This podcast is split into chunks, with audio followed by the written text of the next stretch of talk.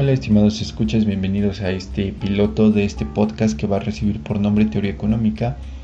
Y pues el fundamento principal o el objetivo de este podcast es tratar de interpretar a la economía desde el punto del marco teórico, es decir, los fundamentos que justifican cómo es que se lleva a cabo la interrelación económica y todo esto desde el punto de vista de, de un estudiante, vamos, pero pues generalmente son los puntos de vista que se ven en la academia y en este podcast vamos a tratar de criticar un poco, vamos a tratar de eh, divulgar las cuestiones que son vistas en clase y cómo es que ayudan dentro del funcionamiento de la sociedad. Eh, bueno, explicado esto, partiremos con un punto específico que son los conceptos fundamentales dentro de la teoría microeconómica.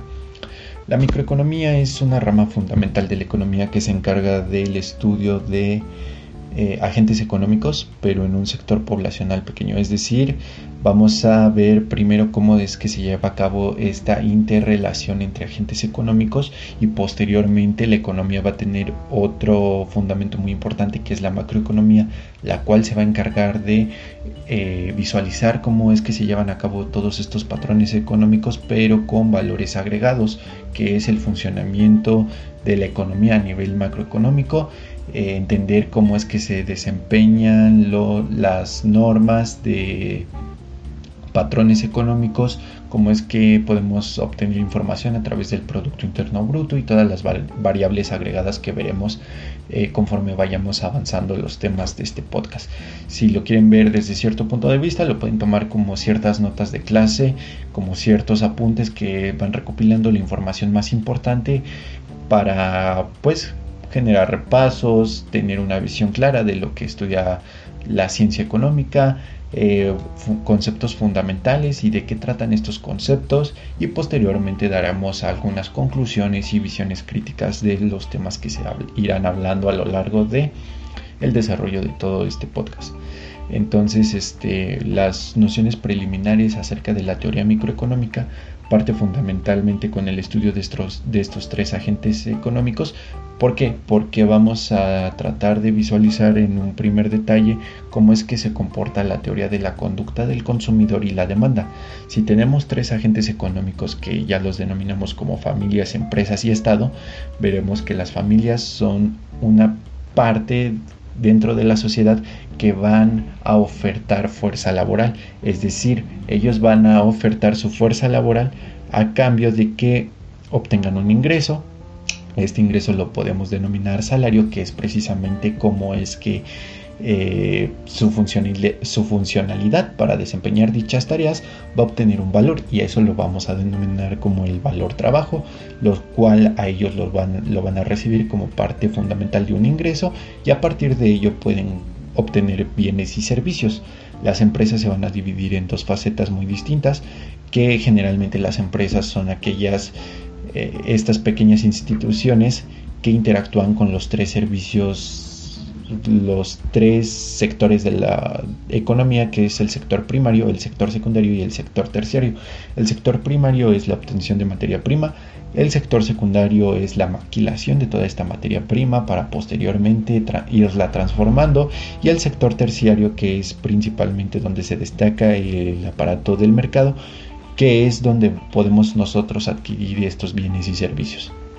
Eh, entonces las empresas se van a dividir en dos, que son las públicas y privadas, siendo las empresas públicas aquellas que están regidas por el órgano estatal, es decir, son controladas por el Estado, gobierno y tienen una funcionalidad política porque a partir de ello van a recibir este financiamiento por parte de los impuestos.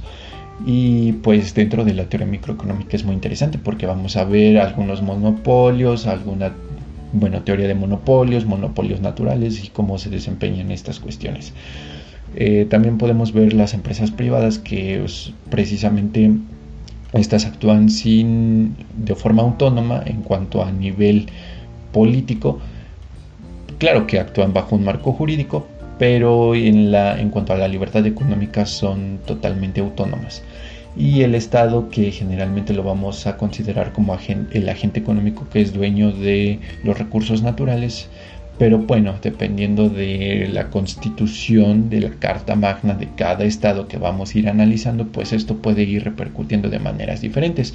En algunos estados el, eh, gobierno tiene más injerencia y en algunos otros no, porque se opta más por la libertad económica. A lo largo de todo este desarrollo y estas conclusiones veremos cómo es que van interactuando todos estos niveles de forma política, pero pues de momento para el estudio de la microeconomía ah, no vamos a profundizar en ese tema.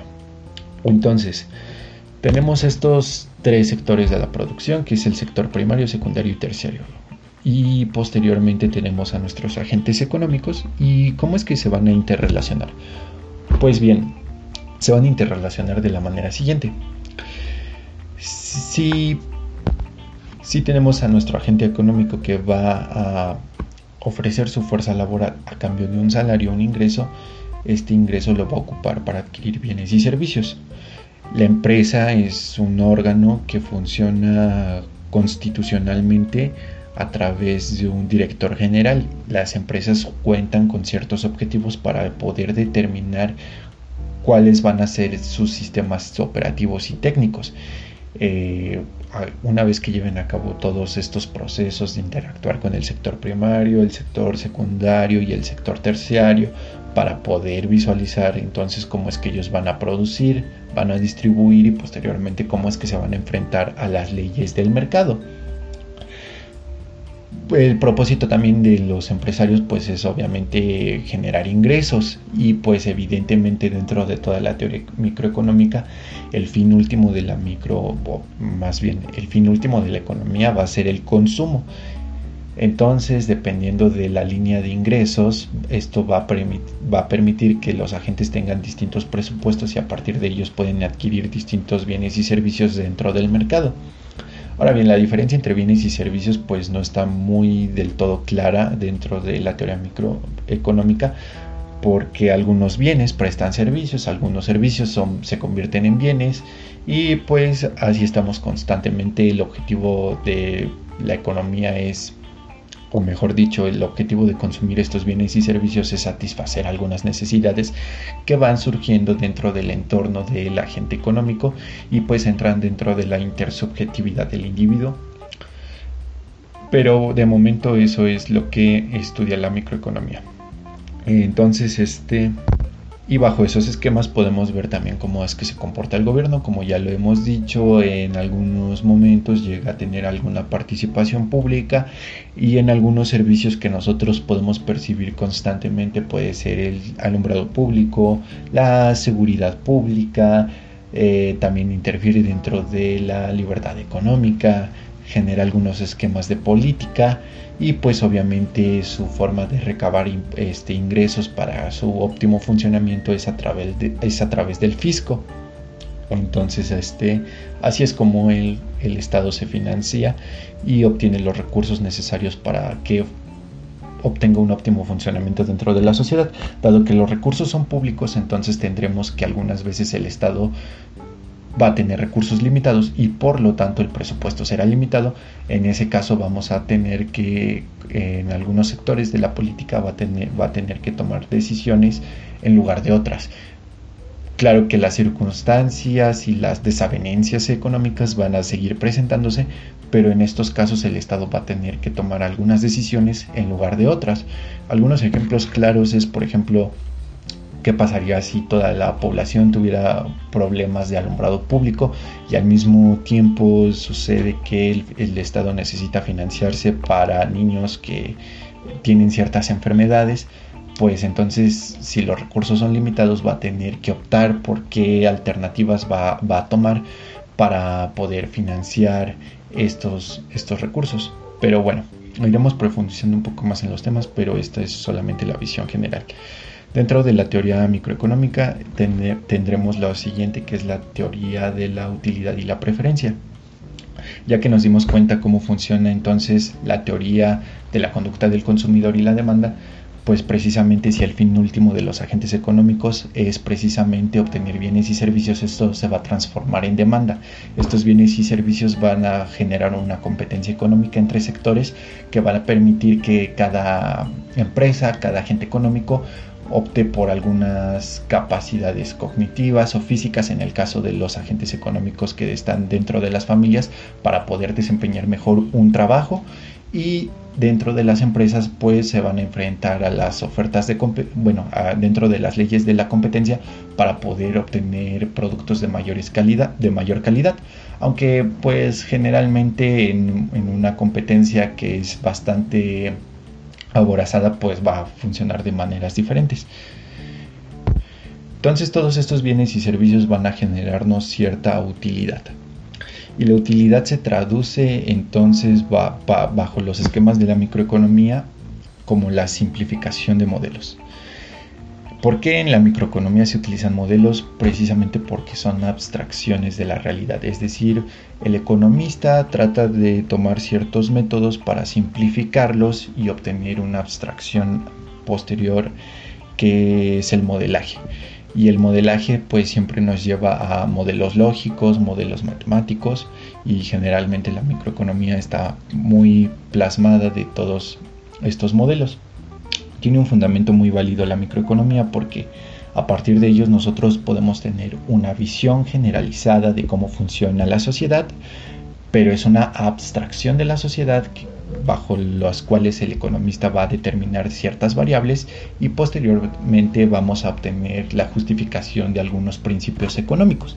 Ese es, eso es lo fundamental, que vamos a, a buscar la fundamentación de principios económicos. Entonces, bajo estos esquemas, es válido entonces mencionar que, pues para simplificarlos, vamos a optar por el modelaje porque algunas tareas de los economistas es deducir precisamente cómo se va a llevar a cabo la metodología económica. En economía se utiliza la metodología económica porque partimos, por ejemplo, de un fenómeno económico, un hecho económico o un problema económico, y entonces lo que hace el economista es tratar de visualizar cómo es que se lleva a cabo ese, ese, proceso.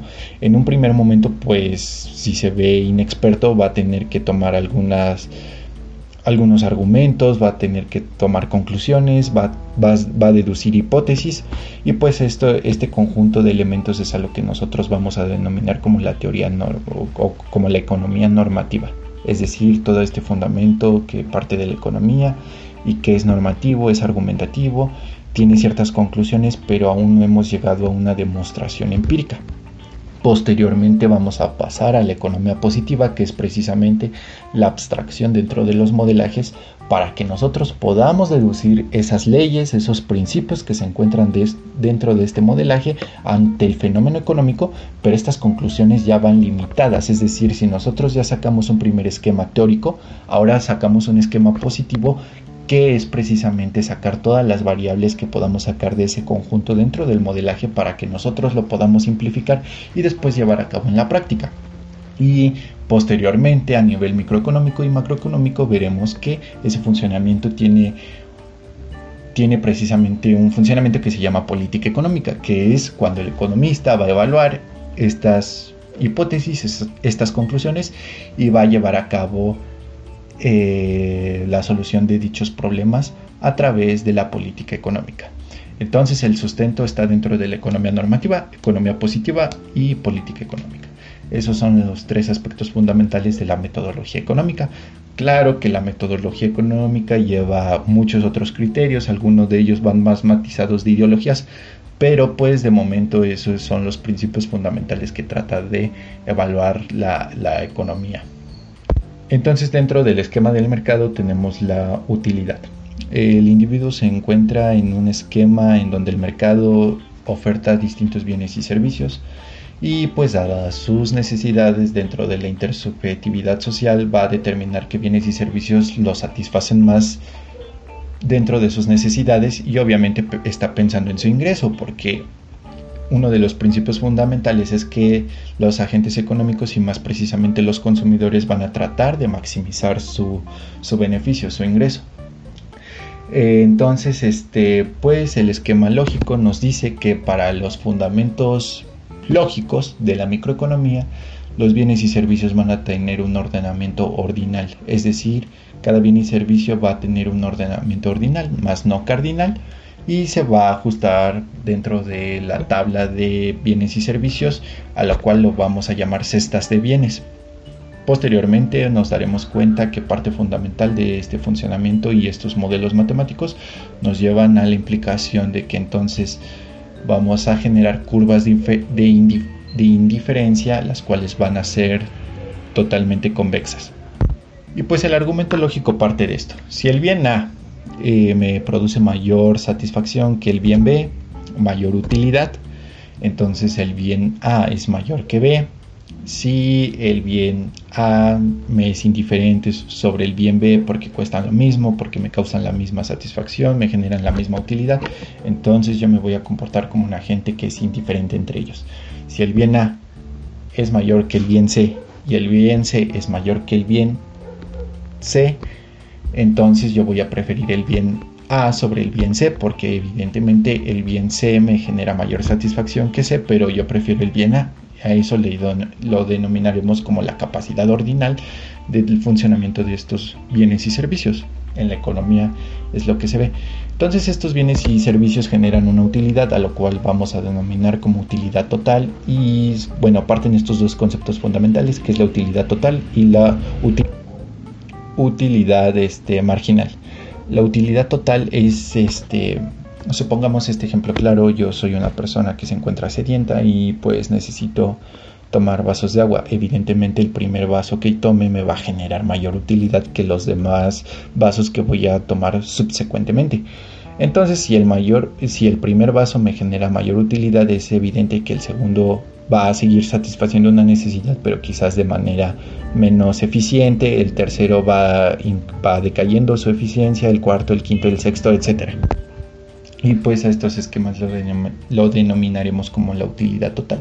Es decir, puedo consumir n cantidades de vasos de agua y al fin de cuentas mi utilidad, si es que mi necesidad ya fue saciada, va a seguir siendo la misma. Entonces, la utilidad total va a ser decreciente conforme vayamos aumentando el número de cantidades que vamos consumiendo. La utilidad marginal es precisamente la variación en cómo va decayendo esta esta tabla a medida que nosotros vamos consumiendo mayores cantidades de vasos de agua o n variables que vayamos consumiendo.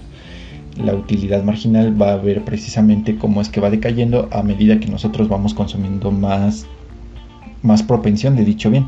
Y el ejemplo está claro, por ejemplo, si yo tengo sed, tomo el primer vaso y consumo cierta utilidad, en el segundo voy a estar un poco más satisfecho por haber consumido el primer vaso, el tercero quizás ya no tengo sed, el cuarto ya es ineficiente, el quinto, el sexto, etc.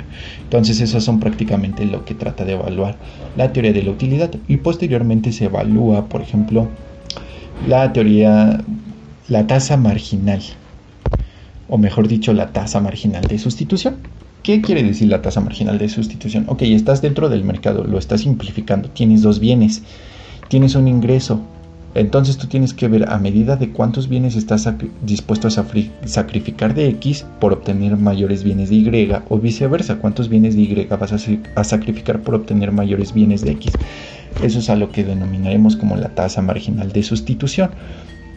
Y posteriormente, y posteriormente para el análisis matemático vamos a ir viendo que pues algunos requisitos ya están cumplidos, ya denominamos que vamos a generar curvas de indiferencia. ¿Qué quieren decir las curvas de indiferencia? Las curvas de indiferencia por ejemplos matemáticos son convexas.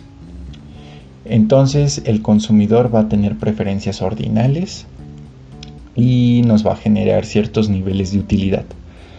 Las curvas de indiferencia, algunos principios matemáticos o dentro de la microeconomía es que las curvas de indiferencia, es decir, estas cestas de bienes y vamos acumulando distintas cestas de bienes, no pueden entrelazarse entre sí, simplemente la que esté en la mayor posición va a ser mejor que la segunda, la tercera, la cuarta, la quinta, la sexta, etc.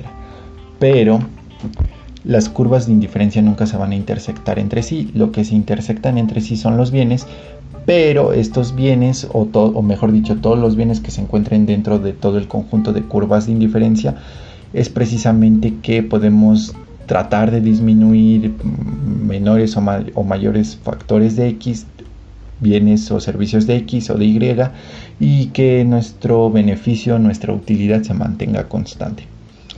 Entonces, este, con esto estaríamos concluyendo esta noción preliminar acerca de la microeconomía. Posteriormente, eh, iremos analizando un poco más acerca de todos estos aspectos que van fundamentándose dentro de la teoría económica. Y pues bueno, a manera de conclusión, es muy importante eh, tener estos conceptos claros dentro de las nociones teóricas. Yo lo considero más como dentro de las nociones teóricas porque todos estos fundamentos parten dentro de la síntesis neoclásica. Y entonces, como están dentro de un sistema neoclásico, ha habido muchas críticas acerca de este sistema. El primero de ellos fue el científico, filósofo y físico argentino Mario Bunge, el cual trató de expresar que evidentemente la utilidad no es una medida cuantificable ya que entra, dentro de la subjetividad del individuo. Y es algo muy válido porque pues generalmente los individuos cuando se enfrentan al mercado no tratan de obtener el máximo beneficio ni conocen la información completa acerca de los bienes y servicios que están dentro del mercado y tampoco son muy racionales a la hora de tomar decisiones óptimas en cuanto a sus preferencias. Eso es una de las críticas fundamentales que hace Mario Bunge acerca de toda esta teoría este, microeconómica.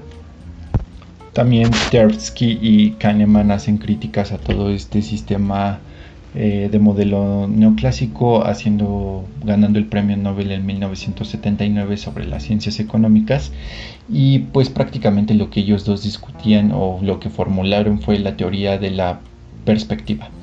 Es decir, los individuos a medida que tienen un poco o, mayor ingreso se enfrentan de maneras diferentes a cómo se va viendo afectado este, todo, este, todo este nivel de la teoría o de la perspectiva económica. Por ejemplo, si yo tengo cierta perspectiva y de repente entro a una casa de apuestas y me dicen, ok, le entras, ganas 150 dólares, pierdes, pierdes 100 dólares. Pues generalmente, la, aunque la ganancia es mayor que la pérdida, dado que no es muy diferenciable en términos económicos, pues la gente opta más por tratar de evitar esta clase de apuestas precisamente porque la pérdida significa más que la ganancia. Entonces, o sea, en cuanto a términos económicos, la gente prefiere no perder y no interferirse dentro de las apuestas a obtener pocos beneficios ante un riesgo bastante, pues bastante complejo, ¿no? Bastante evidente. Y pues prácticamente volviendo al tema de Bunge, pues volvemos a lo mismo de lo que trataba eh, todo este aspecto de las pseudociencias. De hecho, él muchas veces marca que todos estos aspectos de la síntesis neoclásica son pseudociencias porque precisamente porque se tratan de publicitar como este, formas científicas de entender la economía. Tienen un modelo matemático demasiado, eh, demasiado complejo, demasiado este, interesante pero no en sí no es un estudio empírico de la economía, eso se puede demostrar fácilmente, no es empírico. Claro que puede haber algún economista meticuloso que lleve todas estas nociones acerca de la utilidad, pero pues volviendo a las partes fundamentales de toda esta crítica y dentro de la teoría económica, la utilidad no es cuantificable porque entra dentro de la subjetividad de los individuos y atiende de formas diferentes a las necesidades que se van presentando. Y volviendo al tema, los individuos no siempre tratan de maximizar sus beneficios o, utilidades de acuerdo al ingreso enfrentándose a un mercado de preferencias. Claro que no puede haber muchos sesgos dentro de todo ese análisis. Pueden comprar un producto que a lo mejor no les beneficiaba, pero se llevaron, qué sé yo, por la marca, por el marketing, por la publicidad, por el color, etcétera. Son muchas nociones, pero pues vuelvo a lo mismo. Es una simplificación de la economía. Lo más importante es que ustedes como oyentes traten de buscar sus propias fundamentaciones. Siempre traten de ver qué se ha dicho sobre esta teoría económica, cuáles son sus críticas, cuáles son sus pros, sus contras y dónde puede encontrar la funcionalidad dentro de todo esto. Generalmente sean críticos porque en las facultades y sobre todo las facultades de mi país, que es México, se encuentra mucho este, esta falta de apetito por la crítica, sino que solamente se van repitiendo modelos una y otra y otra vez Y generalmente cuando uno sale de la carrera de economista, pues esos son los problemas que te vas a enfrentar, porque muchas veces puedes darte cuenta que las cosas que viste en clase si eran fundamentales, si eran importantes que las aprendieras porque te llevan a que tú vayas descubriendo un poco más acerca de la ciencia económica, pero no encuentran una funcionalidad dentro del campo laboral. Evidentemente no, yo creo que hay muy pocos estudios acerca de cómo se puede cuantificar la utilidad y pues esto proviene literalmente de la escuela marginalista y posteriormente de todos estos aspectos de la síntesis neoclásica.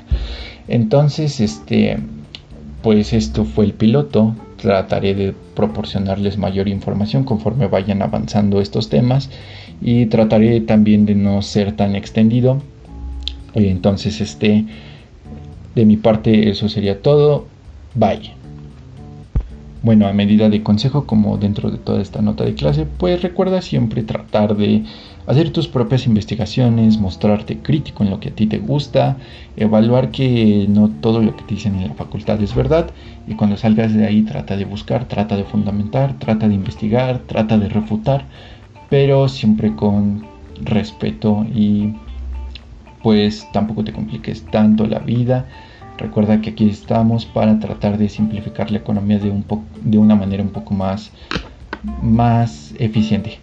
Lo digo también porque pues últimamente los podcasts que hablan sobre finanzas van muy sesgados acerca de todas estas nociones de astrología, todas estas nociones de levántate más temprano y vas a ganar más y pues todo el mundo va a querer tener mente de emprendedor, pero cuando todos sean emprendedores, ¿quién se va a dedicar a las otras tareas que también son esenciales? Entonces, pues son, son farsas, son pseudociencias y pues si siguiéramos el esquema de Mario Bunge, serían tan pseudociencias como la propia síntesis neoclásica. Entonces, traten siempre de informarse y refutar lo que ven lo que escuchan, lo que leen, lo que investigan, todo. Gracias por escuchar.